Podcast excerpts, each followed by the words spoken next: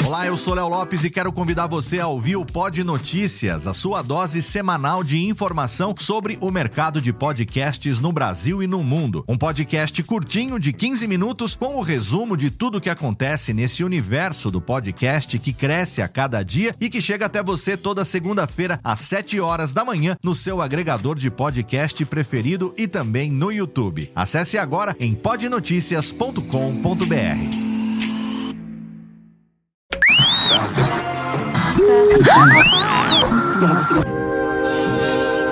Nós não podemos viver no passado, mas muitas vezes o passado vive em nós. Por isso convidamos você para entrar na máquina do tempo do programa Tirando Pó.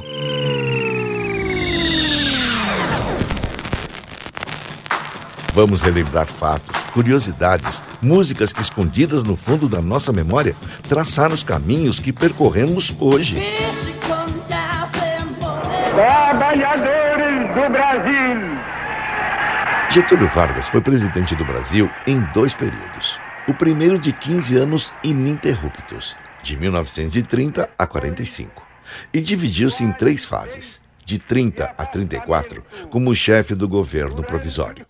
Entre 34 e 37, governou o país como presidente da República do governo constitucional, tendo sido eleito presidente da República pela Assembleia Nacional Constituinte de 34. E de 37 a 45, enquanto durou o Estado Novo, implantado após um golpe de Estado. O segundo período marca a eleição de Getúlio pelo voto direto.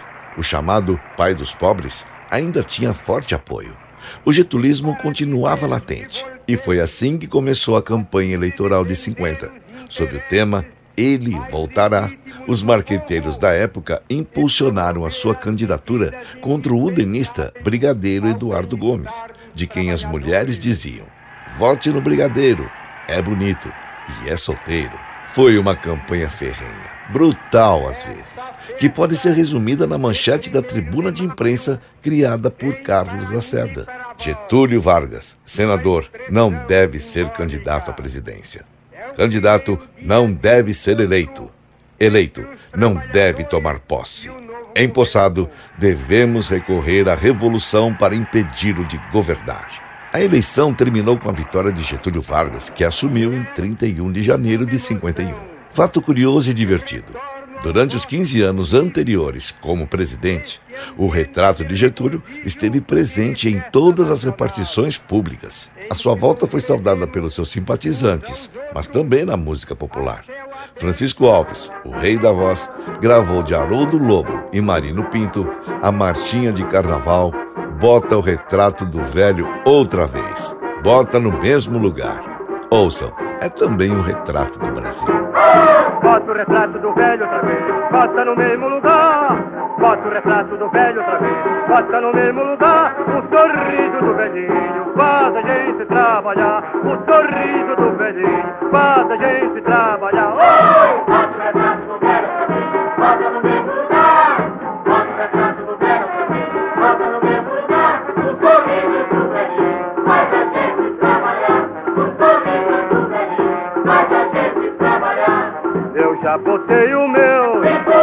Vais botar.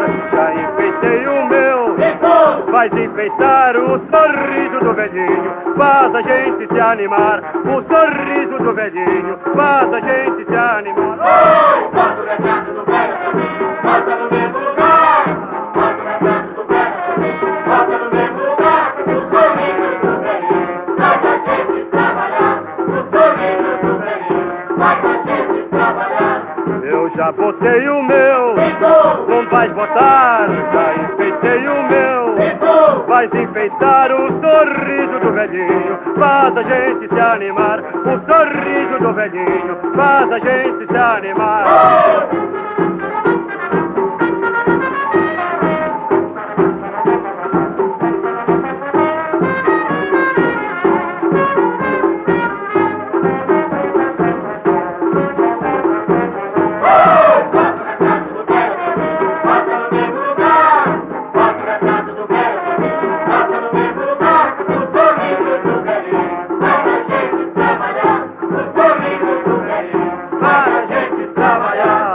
Eu já botei o meu, não vais votar, já enfeitei o meu.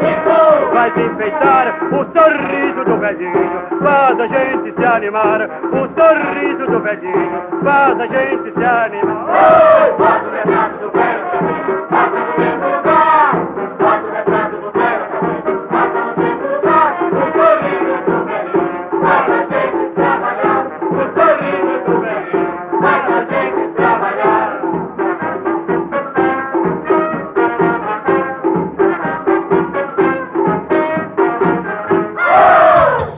Até o próximo Tirando Pó.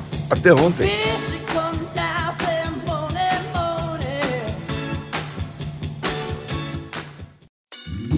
Oi, eu sou o Antônio Viviani e quero convidar você a ouvir o nosso podcast Voz Off. Desde julho de 2017, eu e meu amigo Nicola Lauleta temos o prazer de conversar com as grandes vozes do rádio, da TV e da publicidade do Brasil e trazer suas histórias até você. Se você, como nós, é apaixonado por locução, acesse vozoff.com.br e acompanhe nossos episódios aqui na Radiofobia Podcast Network.